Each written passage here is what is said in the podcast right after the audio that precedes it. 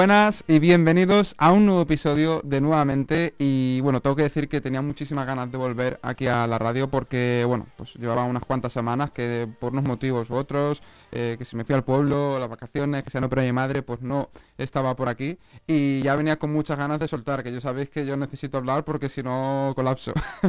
y justamente vengo con un tema que no os digo nada y os, no, y os lo digo todo, o sea, la pandemia de los ansiolíticos.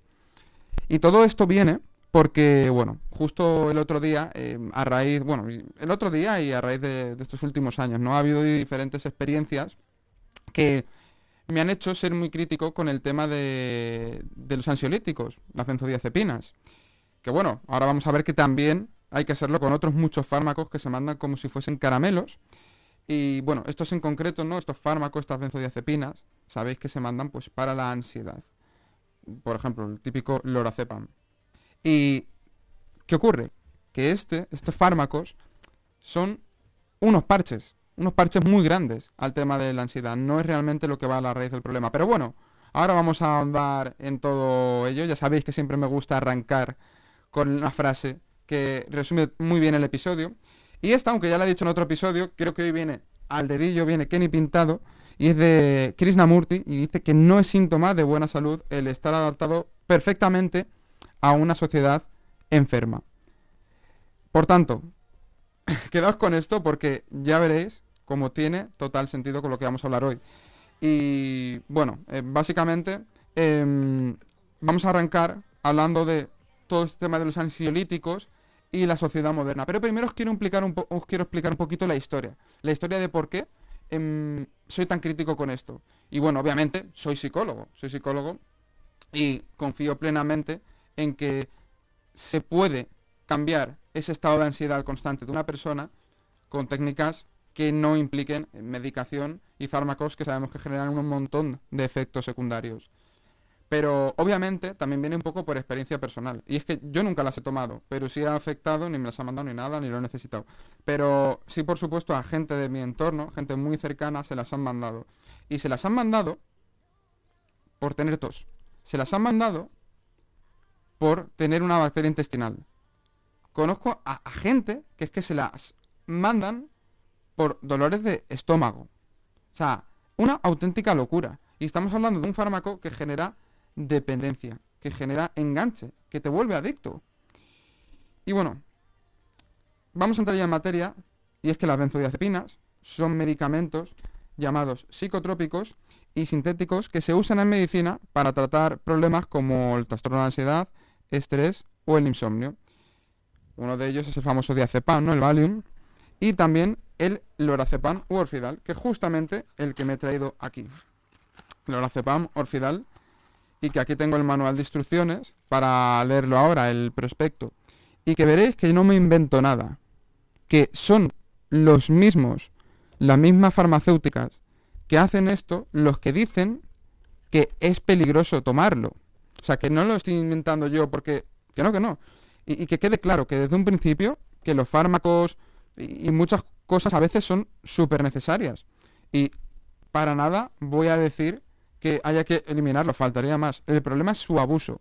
Y es que tenemos que ser conscientes de que hoy en día vivimos en una sociedad bastante farmacocentrista. Es decir, el sistema sanitario gira en torno a el, recetar fármacos. Fármacos, eh, cirugías o, o, bueno, cualquier otro tipo de cuestión que no implica la actitud activa para mejorar la salud de la, de la propia persona, sino que intentamos siempre tener esa actitud pasiva, tanto de manera personal como el propio sistema sanitario nos incita a ello, ¿no? A una actitud muy pasiva en muchas ocasiones.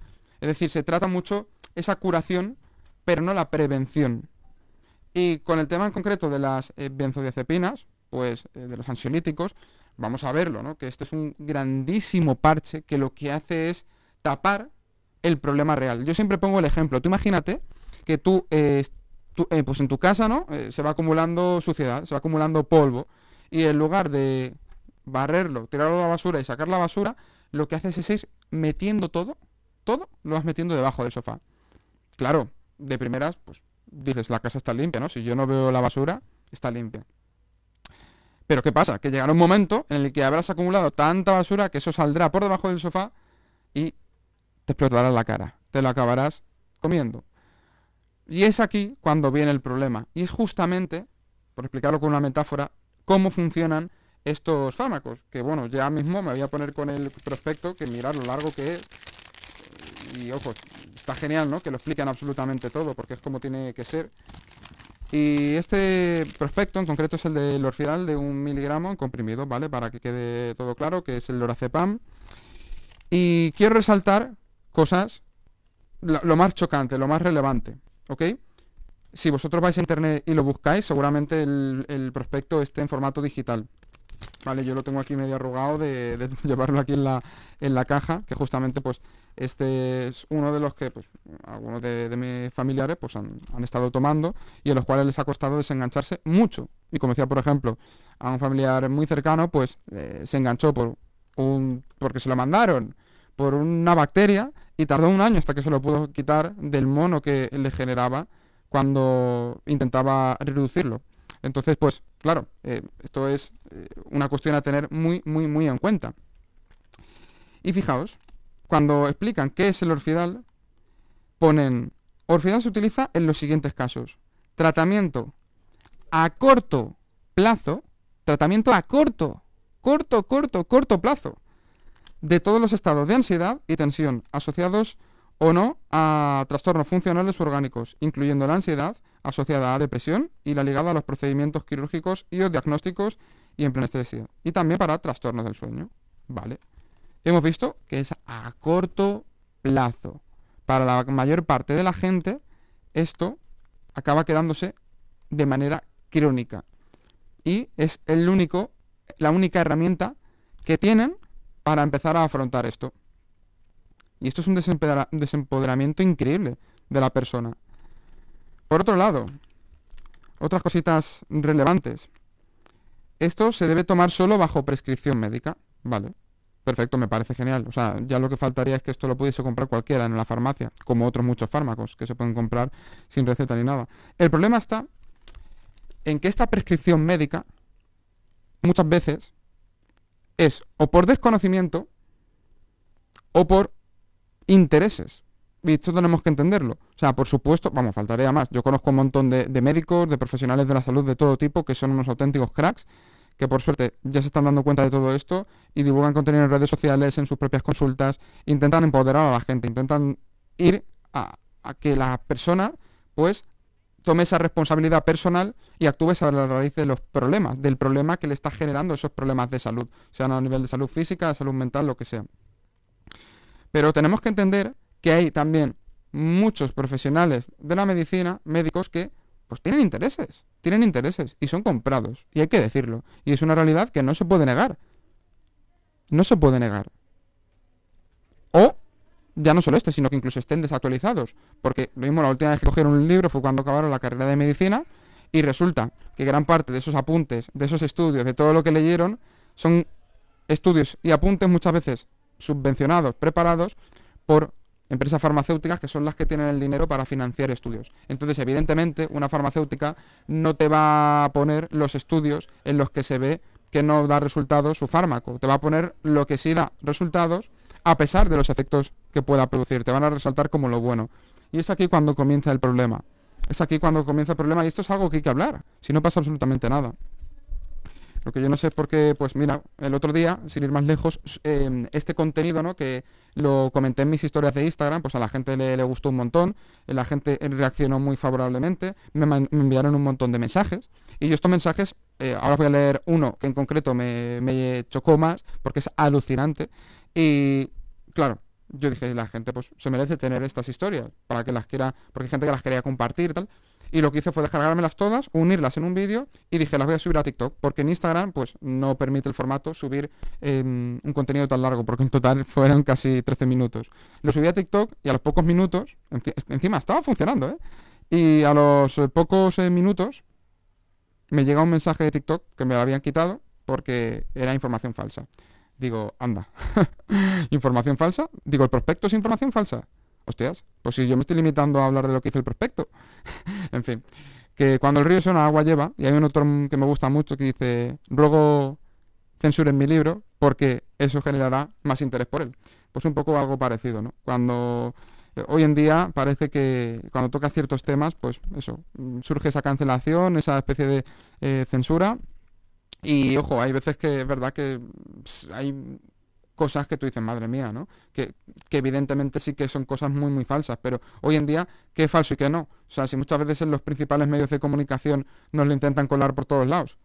Yo creo que hoy lo que se considera falso o lo que no es lo que apoya o no la corriente dominante de los, digamos, eh, pues empresas o personas que más poder tienen y que, oye, si algo es falso es cuando no apoya lo que yo digo y cuando es verdadero es em, cuando, lo, cuando lo va apoyando. Y bueno, en fin. Esto es una de las cosas que, que hay que estar muy pendientes hoy en día. Otra cosa que comenta el prospecto es que no aumente en absoluto la dosis prescrita, mucha gente, claro, como va generando tolerancia a este fármaco, pues va necesitando más y empieza a tomar más. Claro, esto es un problema enorme porque los efectos secundarios pues también van a la par aumentando. Luego otra cosa fundamental que tienes que entender, que lo pone aquí, que no lo digo yo, lo pone aquí. Igualmente luego pues irán saliendo por aquí las capturas de pantalla en, el, en el vídeo. Pero básicamente pone que la duración del tratamiento debe ser la más corta posible la más corta posible. Ojo, tratamiento a corto plazo y la duración debe ser lo más corta posible. Conozco a gente que lleva tomando esto años, años, años y años y no tiene intención de dejar de seguir tomándolo por desconocimiento, pero tampoco se ve intención a su doctor de que se lo quite. De hecho, también conozco a gente que cuando le han dicho que no se lo toma, es que el doctor casi le ha hecho hasta la bronca. O sea, es que es como, pero qué, vamos a ver. Y, y ahora veréis por qué me pongo así, porque es que vais a alucinar con los efectos secundarios. Porque bueno, y aquí también te dicen otra cosa, que la interrupción del tratamiento debe efectuarse de modo gradual. ¿Por qué? Porque genera esa dependencia. Entonces, cuando tú lo quitas, como con cualquier otra droga, te genera un síndrome de abstinencia. Entonces tienes que ir poco a poco, porque obviamente, si no, en vez de un mono, lo que vas a tener es un gorila y no vas a aguantar. No vas a aguantar. Te, vienen todos los síntomas habidos y por haber de un síndrome de abstinencia típico como puede ser a cualquier otra droga, como el alcohol, la cocaína, en fin, lo que sea. Y ahora te quiero destacar uno de los efectos secundarios que produce, porque bueno, a ver, son muchos, no me voy a leer todos, evidentemente, esto ya, si los queréis ver, hacer lo que os he dicho, ir a buscarlo en Google, o bueno, o si tenéis el fármaco en casa, pues mirarlo en el prospecto, o si no, pedírselo a algún familiar o a algún vecino, porque os aseguro, os aseguro que lo tienen. Y si no lo tienen es porque vives en el desierto o, en mitad del campo y no tienes vecinos ni familiares que van a tu lado. Porque si no, ya te digo que alguno lo, tiene porque es que esto lo toma, se toma hoy en día como chuches. De hecho, em, vi el otro día una estadística que decía que el 50% casi de los funcionarios en España toman ansiolíticos. Y bueno, esto está aumentando, esto está aumentando una barbaridad. Entonces vamos con los posibles efectos adversos. Me voy a centrar en los que tienen que ver más eh, un poco con, con los relacionados con la salud mental, ¿vale? Aunque al final, obviamente, todo el desbarajuste que crea en tu cuerpo, pues te va a influir a nivel psicológico, porque el cuerpo es un todo, no lo podemos separar. Pero me quiero centrar en, como he dicho, estos que tienen que ver con la, la salud mental, los que tienen que ver con la, con la ansiedad, con la depresión, con los problemas que desenmascaran. A ver si los encuentro por aquí, porque estaban... A ver. A ver, a ver, un momentito. Que como hay tantos, posibles efectos adversos. Trastornos de la sangre, sistema linfático, inmunológico, endocrinos, psiquiátricos. Por aquí los tengo. Mirad, los frecuentes dentro de los trastornos psiquiátricos. Confusión, depresión y desenmascaramiento de la depresión. O sea, estos son los que me quiero centrar, no voy a leer más. Pero ojo, son frecuentes y tienen que ver con trastornos psiquiátricos. No olvidemos que estos fármacos, estas benzodiazepinas, supuestamente se mandan para solucionar problemas que tienen que ver con la salud mental. Sin embargo, entre los trastornos más frecuentes te los genera. E incluso te pone que te puedes enmascarar una depresión, generar depresión. Y esto con los ansiolíticos, ojo. Si nos vamos a los antidepresivos, más de lo mismo. De hecho, ahora os voy a leer un mensaje que tiene que ver con, con eso. Entonces, bueno, voy a dejar ya un poquito el prospecto de lado. y a dónde quiero llegar con todo esto? Hay que tomar responsabilidad. Yo sé que, pues, oye, igual que cuando llamas a un fontanero y confías en que tenga ese conocimiento para arreglarte una tubería que se ha roto, pues se supone que eh, también debería pasar lo mismo cuando vas al médico, cuando eh, vas al mecánico, cuando vas a lo que sea. Se supone que ese profesional debería saber ayudarte con un conocimiento que él debería tener y tú no tienes. Y por eso le pides esa ayuda, porque al final no podemos saber de todo. ¿Cuál es la cuestión? Que, pues como digo, dentro de todos los sectores hay profesionales que pues no son buenos, no están formados o tienen otro tipo de intereses. Y en el caso de la medicina y la sanidad, pues también pasa, por desgracia. Lo que pasa es que, bueno, hemos concedido ese poder a la bata blanca, ¿no? Que parece que todo lo que salga por la boca de una persona que lleva una bata blanca, pues es eh, la verdad absoluta y no se puede negar. Pero tenemos que tener actitud crítica. Y muchas veces ya no actitud crítica, sino sentido común. O sea, acostumbraros con el tema de los fármacos a leer siempre el manual de instrucciones. Igual que si lo hacéis con un mueble del IKEA, ¿por qué no lo vas a hacer con un fármaco? Que te lo estás metiendo directamente. Es que pasa igual que con la comida. Tú te vas al supermercado y te comes lo primero que pillas. O sea, vamos a ver, no, te importa ni lo que te metes en la boca, que no te lees los ingredientes. Pues igual pasa con esto. Y, oye, y si tienes alguna duda, pues, pregunta y, y, a ver qué pasa, ¿no? Que obviamente habrá momentos en los que estos fármacos pues, sean necesarios, porque estén evitando un mal hiper mayor, ¿no? Pero, como digo, tienen que ser en el corto plazo y la duración más corta posible, no de manera crónica. Entonces, pues con el tema de, las benzodiazepinas en concreto, hay que tomar esta actitud crítica y decir, oye, pero es que de todas formas la, evidencia ya lo, corrobora, que lo que mejor funciona es la terapia psicológica junto con estos fármacos de manera temporal, al principio en los peores casos. Obviamente en los casos que no sea necesario esto, directamente vamos con esa terapia psicológica, pero lo que no ayuda en absoluto es únicamente esto, salvo como digo, una persona que realmente le acabe de pasar un acontecimiento muy, muy bestia, no lo sepa gestionar porque no, tiene no tenía las herramientas de manera previa para gestionar eso y estés evitando un mal mayor. Oye, que esa persona se vaya a suicidar porque de repente ha perdido a, yo qué sé, a cuatro familiares en un accidente, por poner un caso extremo o algo muy, muy bestia, pues oye, obviamente, ¿no? Obviamente, ahí, ostras, ahí lo mismo lo necesitaría hasta yo, pero es que es a lo que voy. Tienen que ser para estas ocasiones, de manera muy, muy puntual. Pero luego esa persona tiene que adquirir herramientas, herramientas que ahora vamos a ver, ¿no? Que son los verdaderos ansiolíticos y los verdaderos antidepresivos, pero que no tienen que ver con pastillas. Ahora lo, lo vamos a ver, no, no te preocupes. Entonces, tenemos que entender que por qué hoy en día la gente toma este tipo de fármacos como si fuesen chucherías. Y tampoco habría que tomar las chucherías como algo normal, pero bueno, esto es tema aparte.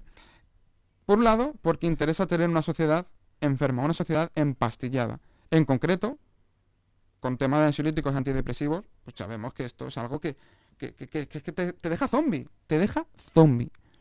Y oye, qué mejor que una sociedad de zombies para no poner en duda ningún tipo de medida de ningún tipo que se tome nunca yo creo que es lo que pasa hoy en día, ¿no? Que al final pues hacen lo que quieren eh, con desde arriba y aquí pues acatamos eh, cualquier cosa como si nada.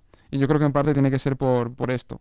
Porque es que hay tanta gente que toma esto y si vemos los efectos de este tipo de fármacos, pues obviamente, si no tienes casi ganas de andar ni de salir a la calle, vas a tener ganas de, de, tomar las riendas de tu vida, de intentar cambiar el mundo con tu ejemplo eh, y de intentar, pues oye, que, ciertas medidas que, se toman de manera egocéntrica desde arriba, pues em, no, las, no, se implanten al final por, por esa eh, protesta, digamos, de, la gente, pues, pues no, interesa que haya una, unas personas, eh, personas empastilladas, y ya no por esto, sino porque hay un montón de dinero que mueve la industria farmacéutica y que interesa, pues obviamente, que tú también estés tomando eh, cualquier tipo de pastilla, ya no solo me refiero a los ansiolíticos.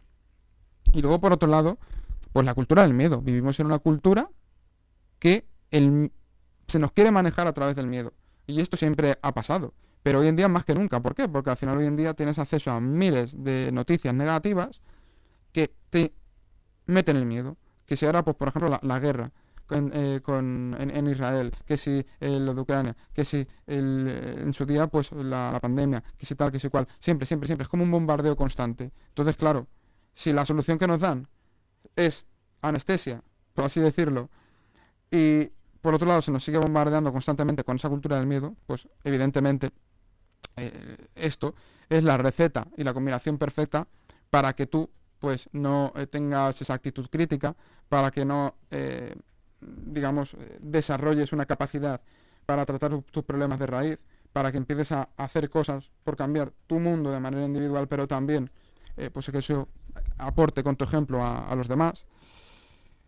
Entonces no es casualidad que cada vez haya más problemas, ¿no? Más problemas de ansiedad, de depresión, de insomnio, incluso de, ideación suicida. Y al final esto es un reflejo de lo que está ocurriendo pues en un poco la, la sociedad, en lo que nos estamos transformando, ¿no? Una sociedad egocéntrica, eh, en la que pues la soledad cada vez es mayor, los niveles de soledad, ¿no? Sobre todo en las ciudades, en la falta de autenticidad, la falta de educación, de una educación actualizada. O sea, se siguen enseñando a día de hoy a los niños de 4, 5, 7, 10, 12 años cosas que realmente no les van a servir para nada cuando salgan de ahí, porque el mundo está cambiando un montón y por tanto la educación debería cambiar de raíz, esa educación emocional, eh, educación de cómo usar las redes sociales, eh, de cómo emprender, de todo ese tipo de cosas y no interesa. Entonces se vende un camino desfasado que cuando la persona llega a, a, los 20, a los 30 dice, pero ¿qué he hecho? Si es que esto no me está sirviendo de nada. Y eso pues obviamente también genera crisis existenciales, depresiones, ansiedad, que luego se intentan parchear con esto, ¿no? Y así y así constantemente. Entonces, pues bueno, hay que empezar a, cambiar ya, o no sé. Lo bueno de esto es que tocaremos fondo, y como cuando una persona toca fondo, pues ahí es donde empieza el cambio. Pero, pero bueno. Sigamos. Otra cosa que quiero resaltar, la responsabilidad individual. se nos ha acostumbrado, ¿no? A, que siempre, pues la, solución a nuestros problemas la lleve a cabo alguien alguien, algún ente externo, ¿no? sea el que venga a solucionar nuestros problemas. Y con el de la salud, pues obviamente no, se queda atrás.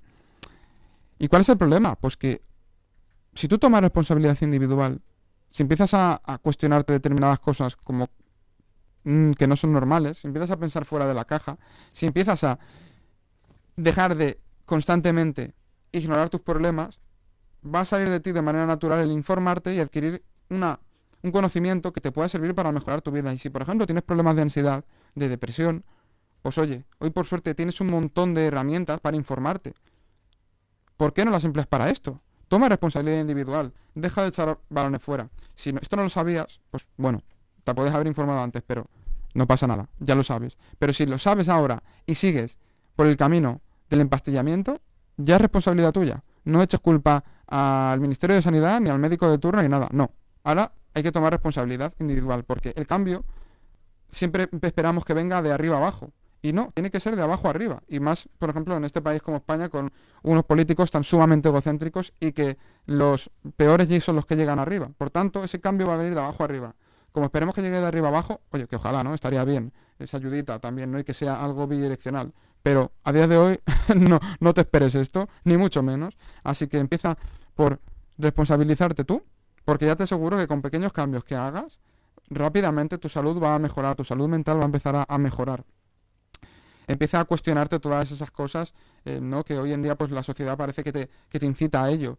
Eh, esa fragmentación social, muchas veces esa separación, eh, que nos intentan, intentan que, pues eso, ¿no? Al final, divide y vencerás, como se suele decir.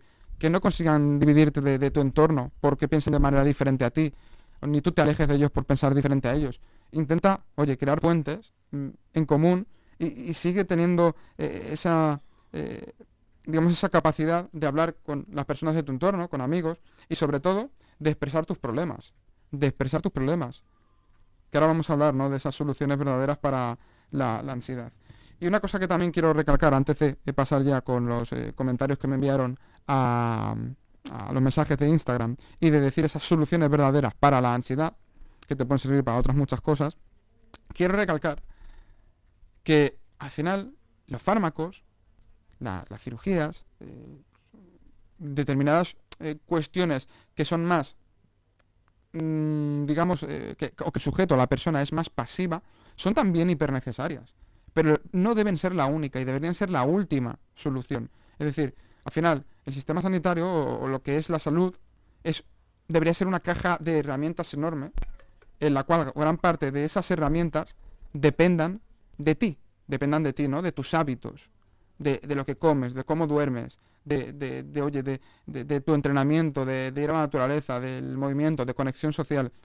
Eso es lo que te va a prevenir la mayor parte de problemas. O te los va a solucionar de raíz. Pero lo que no lo va a hacer es un fármaco. Un fármaco, como he dicho, es un parche. Que puede estar bien de manera puntual. O cuando no queda más remedio.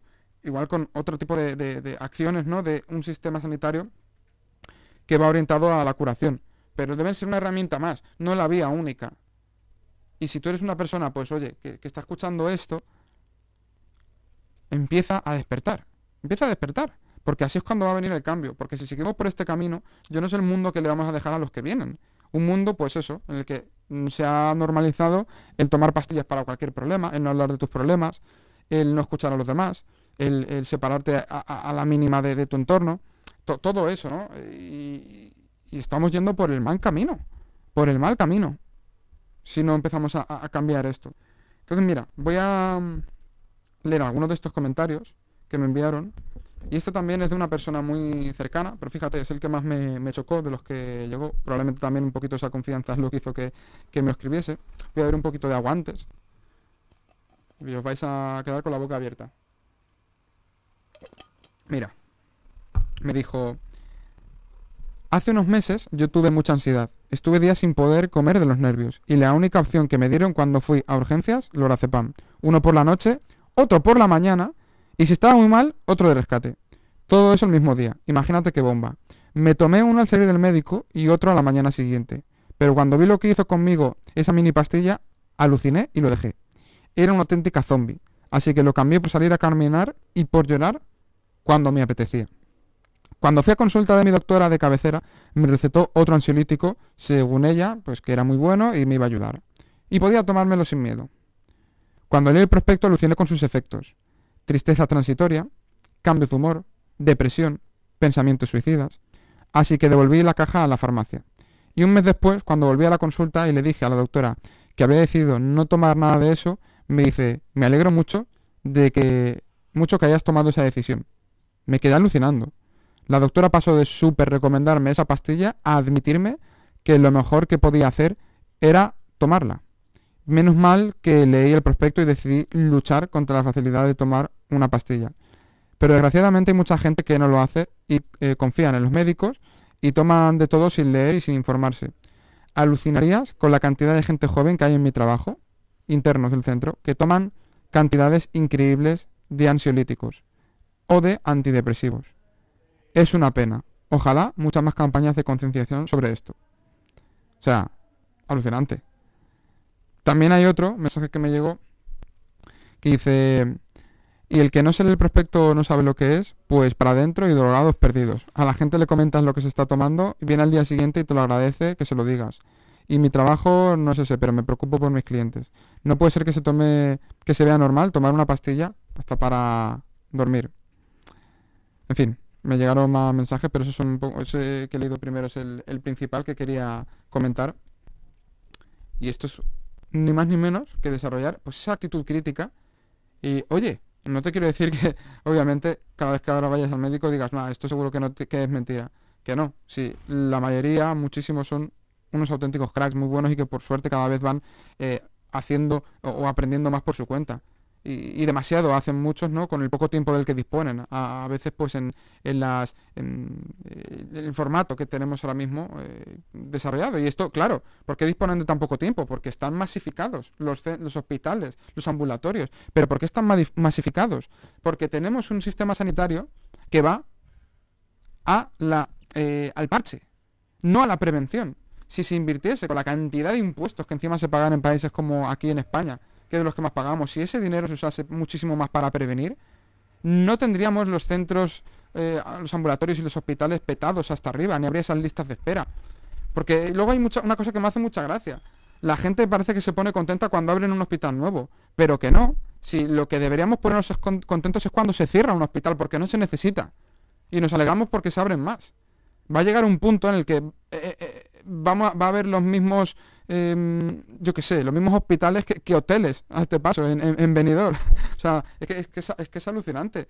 Lo que hay que hacer es centrarse en prevenir, en prevenir, con charlas en los colegios, con charlas en hospitales, pero para gente que está sana, o para gente que está en, también, o que está por supuesto también en problemas, con problemas de salud, pero que oye, que sabemos que este cambio de hábitos es el, el- el auténtico cambio. Es decir, una persona con la tensión arterial alta, con colesterol, con determinadas cuestiones, si a esas personas se las da herramientas, se las empodera, van a tener que dejar de tomar muchas pastillas y por tanto sus efectos secundarios se van a eliminar, igual con los ansiolíticos, con los antidepresivos, con eh, un montón de chicas que también conozco y van al hospital con dolores por la menstruación y les inflan a pastillas, incluso algunos les mandan las píldoras anticonceptivas cuando sabemos que eso es una bomba, una bomba para el cuerpo y te lo mandan como si nada.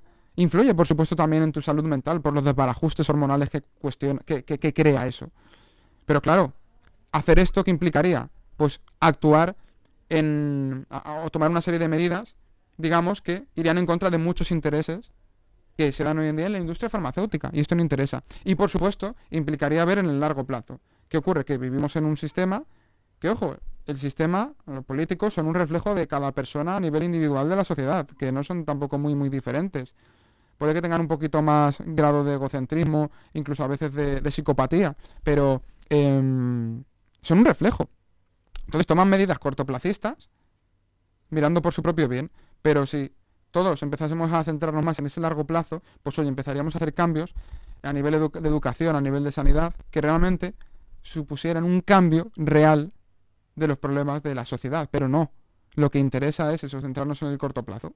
En el corto plazo y seguir ignorando lo que está ocurriendo, seguir metiendo la mierda debajo de la alfombra, debajo del sofá, y que bueno, pues ya el que llegue, los que vayan llegando se irán comiendo cada vez este, más este problema. ¿Qué pasa? Que claro, cuando luego llega alguien que quiere hacer cambios de verdad, cambios sobre la raíz del problema, pues pues nada, es, es- es- una persona mala, ¿no? Porque claro, de primeras, estos cambios implican, pues oye, eh, determinados eh, esfuerzos, eh, hacer cosas que de primeras quizá no nos gustan mucho, pero que son necesarios y que son los que van a hacer cambiar esa raíz de- del problema. Que es que tenemos que despertar ya, que no es normal que haya tanta gente en, en España con ideación suicida y tanta... Creo que el año pasado se suicidaron, creo que 4.000 personas así eh, redondeando en España. Pero vamos a ver, 4.000 personas. Cuando estamos hablando de que por... eh, que, ojo, esto también lo dejé muy claro en las historias el otro día. Que por otros motivos y que cada vida vale lo mismo y es única. Esto que quede clarísimo. Pero que otros motivos, como puede ser la violencia de género o los accidentes de tráfico, ni por asomo llegan a estas cifras. Ni por asomo. Y se les da un bombo increíble y de esto no se habla nada. De esto se silencia, ¿no? Porque el efecto llamada. ¿Efecto llamada de qué? ¿Efecto llamada de qué? ¿Qué efecto llamada? Si el problema está en que no se habla. Efecto llamada de que no te interesa que se hable de esto. Luego cuando vas al tren y dicen el tren está averiado y se ha parado y por eso está tardando. Las narices, la mitad de las veces es porque el que se ha averiado no es el tren, es una persona que tenía su cabeza averiada. Porque no se permite hablar de todo esto. Porque dicen efecto llamada, pero efecto llamada de qué? Si el problema está en que la persona se siente tan sola y tan incapaz de gestionar su problema que la vía que ve es eso, ¿no? La vía es tirarse muchas veces a una vía, paradójicamente. O inflarse a pastillas o, lo- o cualquier otra cosa. Cuando si se hablase de esto, si se pusieran muchas más facilidades, si se fomentase el hablar también con eh, personas de tu círculo cercano, em, con amigos, todas estas cosas empezaran a normalizar mucho más, pues no habría eh, las tasas de suicidios que están ocurriendo hoy en día. Y ojo, esto es la, cúspide de eh, lo que se ve, ¿no? De, de ese iceberg, pero todo lo que está por debajo del agua, imaginaos, ¿no? Personas con ansiedad, con depresión, con ideación suicida, tal, y, y de todo esto, pues no se habla. No se habla y, hay que empezar a hablar de, ello. De hecho, todo esto, también em, mis ganas de hablar de esto se acentuaron porque em, una, una persona, curiosamente, fijaos, eh, un, político, el líder de un partido político de- del Frente Obrero, que casualmente es de, Leganés, em, Roberto Vaquero, entrevistó a una persona que lleva a una plataforma que se llama Stop Suicidios y que comentaba también todo esto, que es que vas al hospital y, ala, ansiolítico, y ya está. Y dentro de dos meses y eso te veo, porque luego también otra es la de lo- los psicólogos en la en el sistema sanitario, que es que te miran cada muchísimo tiempo y es un ratito y muchas veces son psicólogos que es que igual, ¿no? Igual que el médico, pues el último libro lo leyeron cuando salieron de la carrera y, y no aportan apenas tampoco ayuda a esas personas. Entonces, pues bueno, como, como queda en evidencia hay mucho, mucho que hacer, pero bueno, el hecho de que tú estés escuchando esto ya te, da una información un empoderamiento para empezar a, indagar, es decir, es abrir una ventana para que tú empieces también a, profundizar por ahí y empezar a tomar esa responsabilidad individual y al final, pues, con ese cambio individual vendrá el cambio global, el cambio colectivo. Pero bueno, si toda esta información también te está eh, sirviendo, te parece útil, crees necesario que lo conozca más gente, te invito a que eh, hagas captura de pantalla, donde lo estés escuchando lo estés viendo, eh, el podcast y lo compartas. Lo compartas en tus historias de Instagram, cojas y compartas el enlace por WhatsApp, por grupos, por donde haga falta para que esto llegue a muchas más personas, porque no sabes la cantidad de gente, de verdad, que se está viendo afectado por, por esto, ¿no? Tendemos a hablar muchas veces de, de ¿no? En, las en, las noticias, muchas veces se habla de cuestiones que se escapan bajo de nuestro control y no hablamos de esto, que es algo que, oye, cada uno podría empezar a eh, modificar en su día a día.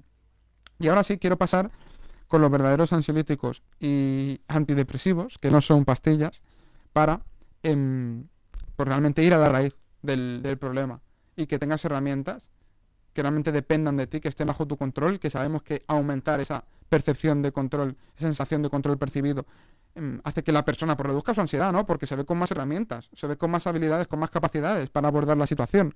Tenemos que saber que la ansiedad muchas veces es esa, mm, esa disonancia entre lo que me está ocurriendo y lo que yo me veo capaz de hacer ante eso que me está ocurriendo. Entonces, si aumentamos esa capacidad de lo que tú puedes hacer ante lo que te ocurre, aumenta tu percepción de control y por tanto la ansiedad se reduce. Así que eso es lo que te quiero dar, de unas pinceladas muy breves. Y antes de nada vuelvo a resaltar que si estás tomando un ansiolítico o un antidepresivo y lo estás haciendo durante mucho, mucho tiempo, la reducción lo primero, díselo a tu médico, ¿vale? Y, si tu médico no te apoya para querer hacerlo, tú di que lo vas a hacer igual. O sea, que más vale que te ayude y te eche una mano a reducirlo poco a poco porque quieres dejar de depender de eso. Y a la vez que vas reduciendo esto poco a poco, empezar a centrarte en la raíz del problema y hacer lo que realmente eh, habría o tendrías que haber empezado a hacer desde un principio.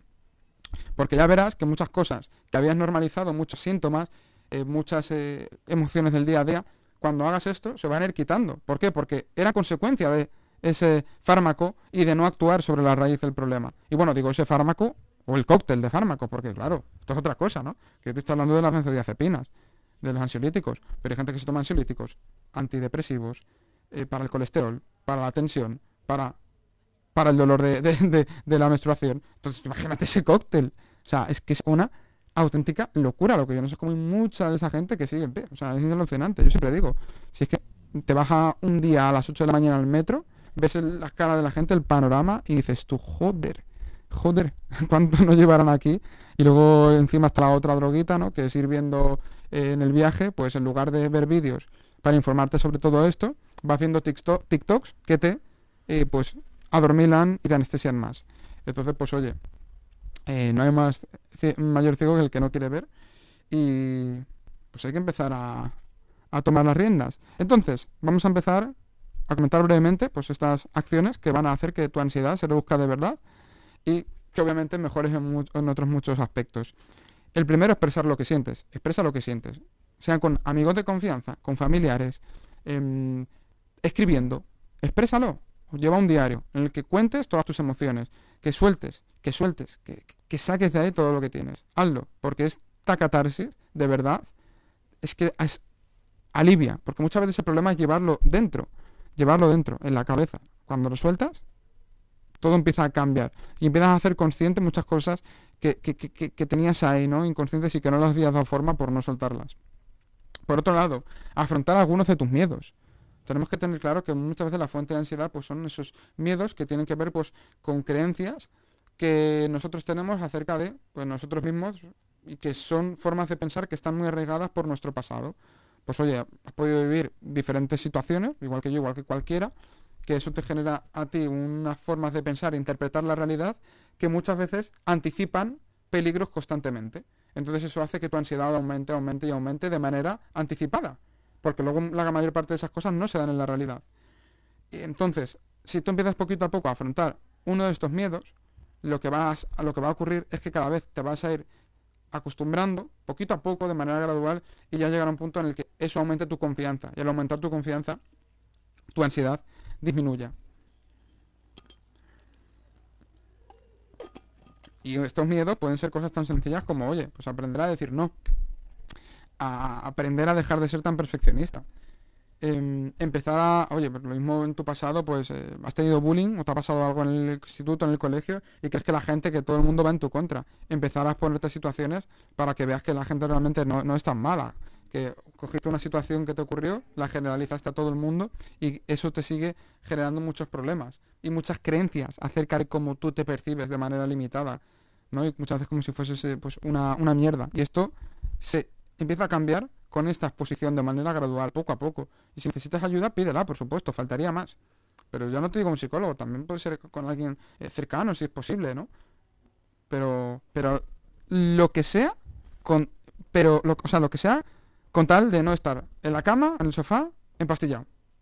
O del trabajo a casa, de casa al trabajo, empastillado y, y todo el día, pues eso, eh, adormilado y dejando la vida pasar y no viviendo, pues, o afrontando esas cosas que realmente te darían satisfacción.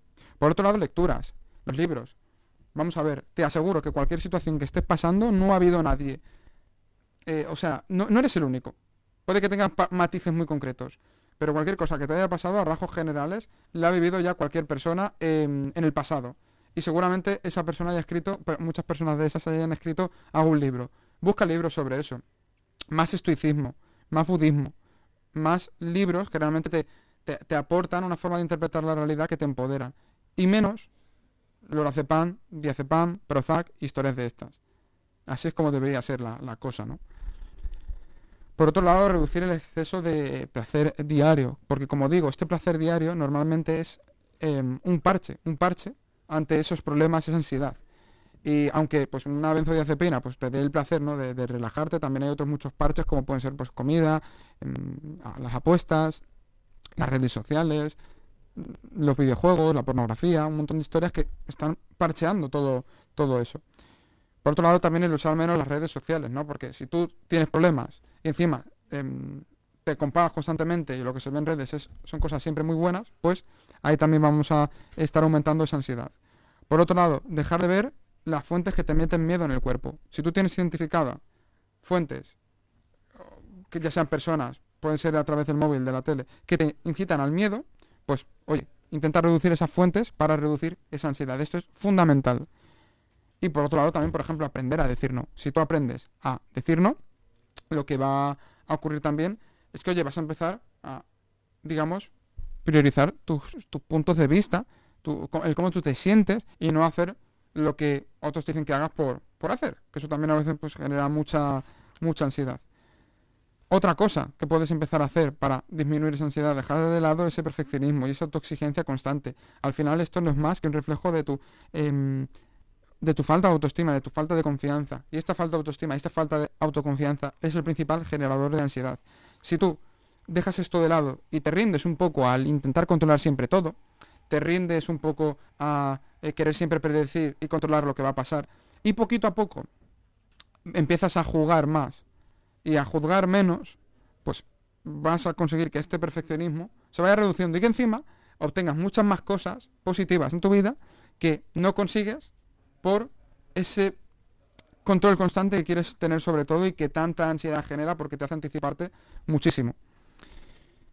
Luego, otra cosa que también ayuda un montón, porque la ansiedad tenemos que decir que es algo que te eh, que se genera cuando tú estás muy metido en ti en tus preocupaciones, en lo que te puede pasar, que te afecta a ti. Entonces, si te empiezas a implicar en una causa mayor que tú y a salir de ti, pues no sé, puede ser algo de voluntariado, eh, en tu profesión, en lo que te dedicas. Intentar ayudar más a, los demás en lo que sea. Esto te va a hacer salir, como digo, de ti y que al final tengas un motivo mucho mayor por el cual, pues, poner tu mente o dirigir tus pensamientos en una dirección que no es el yo, yo, yo, yo, yo, sino el vosotros. Entonces, cuando tú aportas en ese sentido, la ansiedad, obviamente, se reduce porque no estás ensimismado en ti. Este me parece de los más importantes, detectar tus patrones automáticos, limitantes o catastrofistas de pensamiento. ¿Y esto cómo se hace? Pues apuntando a diario en un papel esos autoboicots que tú mismo te haces. En un papel o en las notas del móvil. Oye, te dicen de hacer algo y no. ¿Por qué no? Pues porque no conozco a la gente, porque em, se van a reír de mí, porque van a pensar que soy raro, porque lo que sea.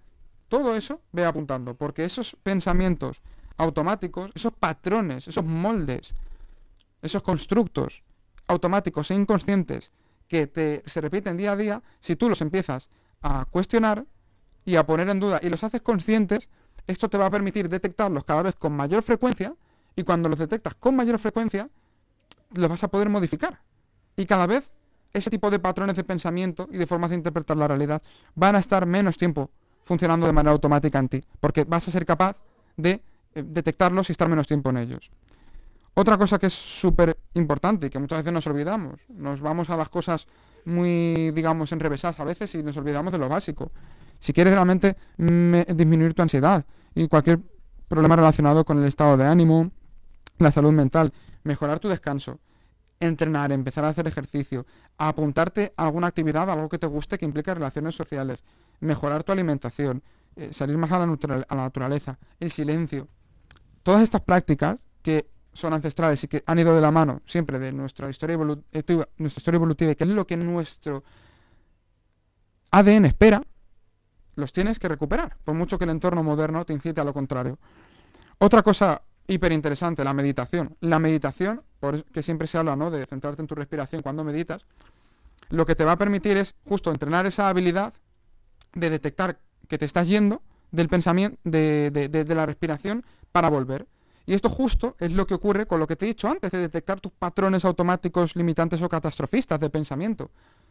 Te he dicho que el hacer esto te va a permitir que cada vez estés menos tiempo en esos patrones inconscientes de de, pensar que te generan tanta ansiedad. Pues la meditación te entrena para esto. Si tú cada vez que meditas procuras volver a, a esos, digamos, a ese anclaje, a esa respiración, lo que va a ocurrir es que este entrenamiento mental se va a llevar más a lo, a, lo que te he dicho, ¿no? Al detectar esos patrones automáticos y catastrofistas de, de, pensamiento. Y ya por último, el diario de agradecimiento. Otra herramienta que si la instauras en tu día a día, te va a ayudar un montón. Porque muchas veces la ansiedad viene de estar siempre pendiente de lo malo, cuando no te das cuenta de todas las cosas que has superado, que has conseguido en tu vida, y ya no que has conseguido, has superado en tu vida, sino cosas buenas que hay en tu día a día ahora, o que alguien hace por ti, y que tú las das por sentado y no eres capaz de verlas porque tienes ese patrón de, de interpretar la realidad que siempre se va a lo malo y se va a lo negativo. Entonces, si aplicas todas estas cosas, te aseguro que no te va a hacer tanta eh, falta estas pastillitas de, para la ansiedad y realmente vas a mejorar tu vida en todos los sentidos y no te va a hacer tanta falta esto. Así que, pues bueno, eh, poquito más. Hoy, pues, eh, no va a haber reflexión, no va a haber nada. Yo creo que ya ha habido suficiente. Y mm, simplemente te invito a que pongas esto en práctica, a que vuelvas a escucharlo, a verlo si te hace falta, que tomes apuntes que se lo pases a gente, que lo compartas, que le hagas captura, que, al final, oye, pues si algo bueno podemos hacer con el móvil es compartir información buena y cosas que son útiles. Y poquito más, poquito más que añadir. Suscríbete al podcast si aún no lo estás. Y como siempre digo, a seguir diseñando tú nuevamente. Y nos vemos muy pronto, valiente.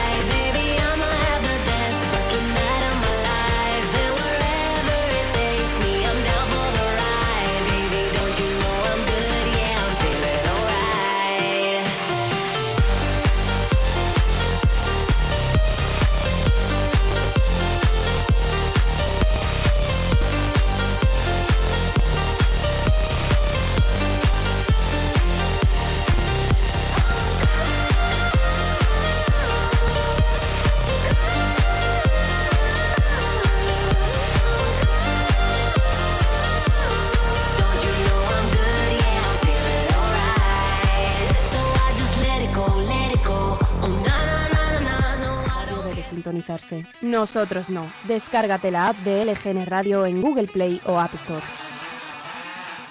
En Leganés, pistas abiertas. Disfruta de los patios y las pistas exteriores de los colegios públicos de Leganés durante los fines de semana y los días no lectivos, de 10 a 2 de la tarde y de 4 a 6 de la tarde. Consulta en la web del ayuntamiento qué colegio es el más próximo a tu domicilio y disfrútalo. Toda la información en www.leganés.org.